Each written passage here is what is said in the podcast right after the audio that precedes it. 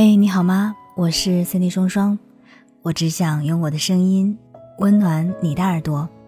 我在上海向你问好，欢迎收听《这就是爱情》，让你学会爱与被爱。想要看到我的更多视频作品，欢迎在抖音搜索 Cindy 双双。如果在个人成长或者是亲密关系当中有什么困惑的话，你可以添加我的微信进行咨询，搜索 NJ 双零九幺幺。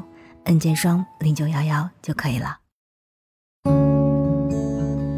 大概所有经典电影能那么受欢迎，都是有原因的。前段时间看了一部电影，叫做《钟无艳》，这才发现，虽然我一直知道“有事钟无艳，无事夏迎春”这句话，但其实我从来没有完整看过整个故事到底讲的是什么。原本以为这就是为渣男争风吃醋的三角恋故事。看完才发现，其实这部电影到最后论述了一个非常简单的爱情准则：女人一旦爱上，就会变得丑陋。其实钟无艳原来是美女，但被狐狸精下了爱情咒，一旦动心就会变丑。狐狸精的本意是要钟无艳看清男人本色，要钟无艳彻底对齐宣王死心，然后投入自己的怀抱。可惜事情发展没有那么顺利，钟无艳悟了很久。被伤了很多次，才终于看开，离开了齐宣王。爱情会让人变丑陋，这句话听起来好像是有一些负面，但却是现实中很多感情的缩影。我在同一个女孩的嘴里听到过两句截然不同的话，一句是“男人是什么狗东西，不值得我难过，我也没那么喜欢他”，另一句话是“我和他当面沟通了一下，其实见面可以解决很多问题的”。而这两句话发生的时间顺序大概就是上午和下午。上午的时候，我看她在群里疯狂的发泄情绪，说男朋友的各种缺点，说他自私，不会关心人，说话有问题，不花时间陪自己，和他在一起就是看走眼了。群里其他的朋友也是附和他，顺着他的话劝分。但下午的时候，他就开始发两个人的亲密合影了。我看了一眼啊，上午复合的那些人都没有再说话了，只有寥寥几句。嗯，好甜呀，郎才女貌。大家总说不知道该如何面对朋友吐槽男朋友这件事。的确哈，上一秒还在骂爹骂娘要分手，说话说到死绝，下一秒又欢天喜地的要爱你久久了。而我见过最离谱的是，上个月还在说是时候分手了，而下个月说。我感觉和他结婚也蛮好的，真的很让人头大。说实话，不是我毒舌吧？我在很多时候都觉得，爱会让一个女孩子变得有些讨人厌。当然，这个讨人厌可以加上引号。你不知道她那些对男朋友的戾气是从何而来的，很小的事情都要放大无数倍，很大的事情呢又会轻飘飘的原谅。听多了，真觉得好像没有必要。我觉得好的爱情是应该带给你正能量的，而不是拉着你成为情绪炸弹。我现在好像不喜欢那种强弱壁垒分明的爱情了。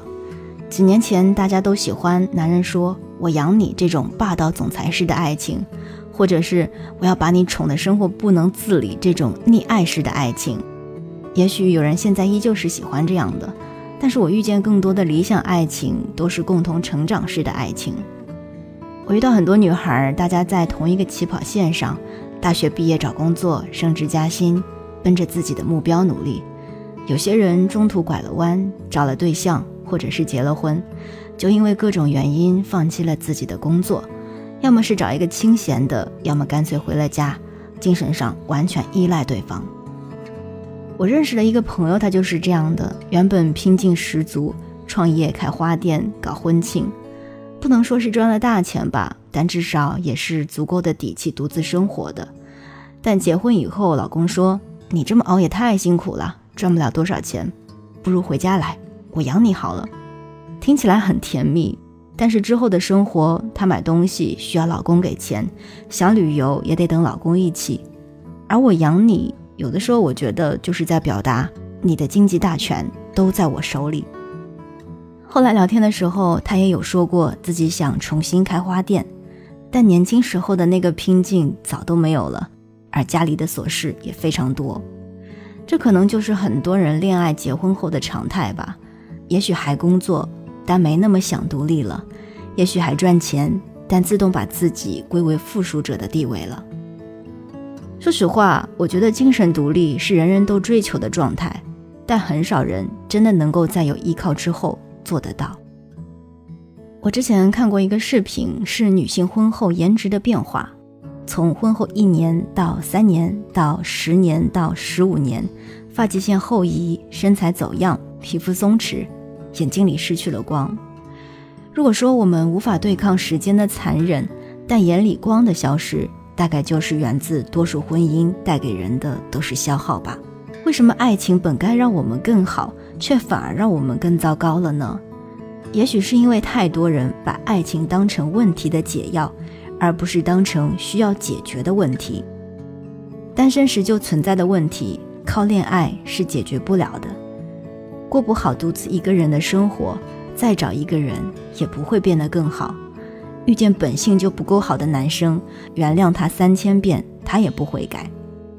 爱和婚姻本来就是一堂难解的课题，需要两个人一起努力，而不是躺在爱情上面。任由情绪状态自由发展，以为只要相爱，一切问题都会迎刃而解。所以，希望大家都能够遇到给自己带来加成的爱情。当然，同时也要保持勇气，能够随时离开那段让自己变丑陋的爱情。我是 Cindy 双双，这就是爱情。如果你在亲密关系当中有问题想要咨询的话，欢迎添加我的个人微信：nj 双零九幺幺，nj 双零九幺幺。我们下期再见。